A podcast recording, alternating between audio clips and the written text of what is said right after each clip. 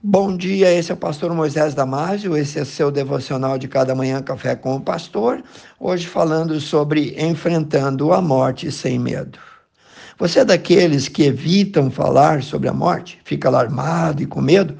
Provavelmente, como a maioria de nós, você iria preferir não pensar ou falar sobre sua própria morte, mas ignorá-la não a impedirá de acontecer. A probabilidade de uma pessoa morrer ainda é de 100%. O profeta Amós, no capítulo 4, versículo 12, avisa e nos adverte, dizendo: Portanto, assim te farei, ó Israel, e porque isso te farei, prepara-te para encontrares com o teu Deus. Devemos entender que a morte nem de longe é a maior tragédia. A maior tragédia seria morrer e entrar na eternidade perdido sem Jesus. Toda vida nesta terra termina em morte, eu e você, pequenos e grandes, ricos e pobres, todos morrerão.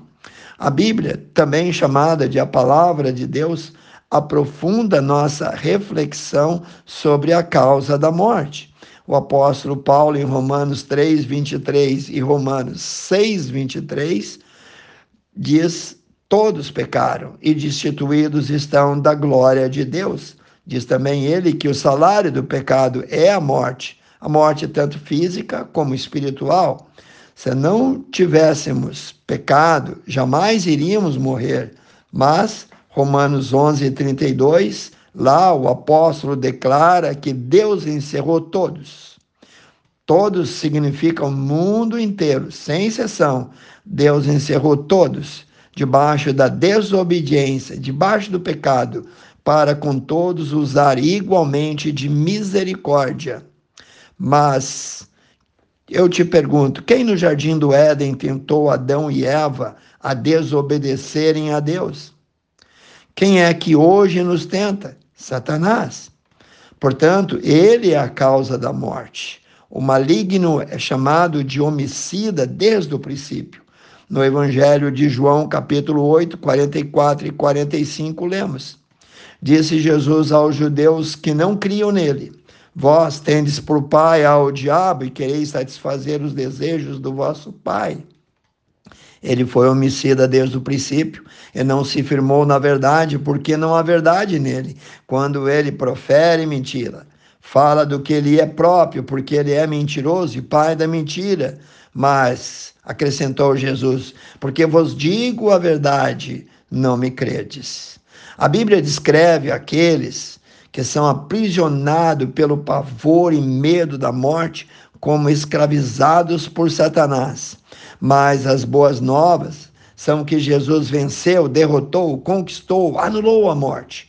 Confira lá em Hebreus capítulo 2, versículos 14 e 15. Diz assim: Para que pela morte de Jesus, ele, Jesus, aniquilasse o que tinha o império, o poder da morte, isto é, o diabo, e livrasse todos os que, com medo da morte, estavam por toda a vida sujeitos a serem servos do diabo. Em outras palavras, Jesus enfrentou a morte por você e por mim. Na cruz, ele encarou a morte em todas as suas dimensões.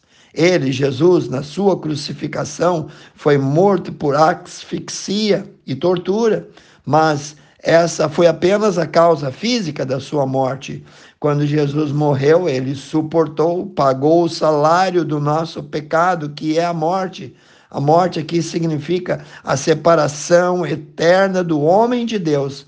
Jesus sofreu e experimentou a ira santa de Deus Pai sobre Jesus, que carregou ali na cruz todos os nossos pecados. O inocente substituiu o culpado.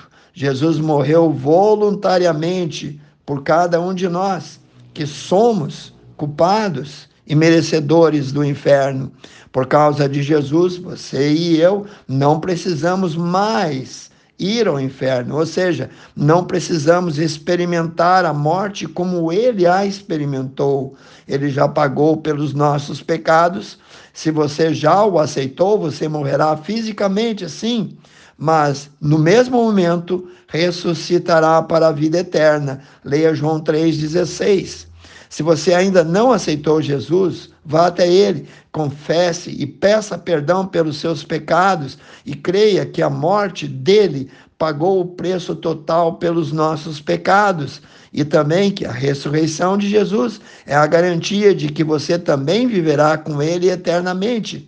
Essa é a promessa de Jesus para todos os que creem nele. Em João 5:24, Jesus nos diz: Em verdade, em verdade vos digo que quem ouve a minha palavra e crê naquele que me enviou tem a vida eterna, não entrará em juízo, ou seja, não entrará em condenação, mas passou da morte para a vida. Sim, Jesus morreu em nosso lugar. E se você confiou nele, você não precisa mais ficar com medo e temer a morte, porque você foi substituído por Jesus lá na cruz, onde ele pagou toda a tua dívida, dívida que antes te condenava. E se você crer, já pode agora se considerar salvo e selado por ele para ir direto para o céu depois da sua morte.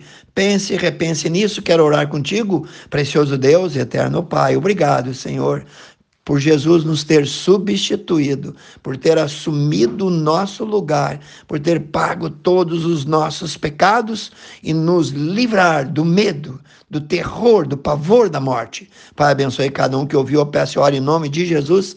Amém. Se você gostou, passe adiante a seus grupos, seus amigos e assim você estará evangelizando mais pessoas e cumprindo o ID de Jesus. Que Deus te abençoe e te vejo no próximo Café com o Pastor.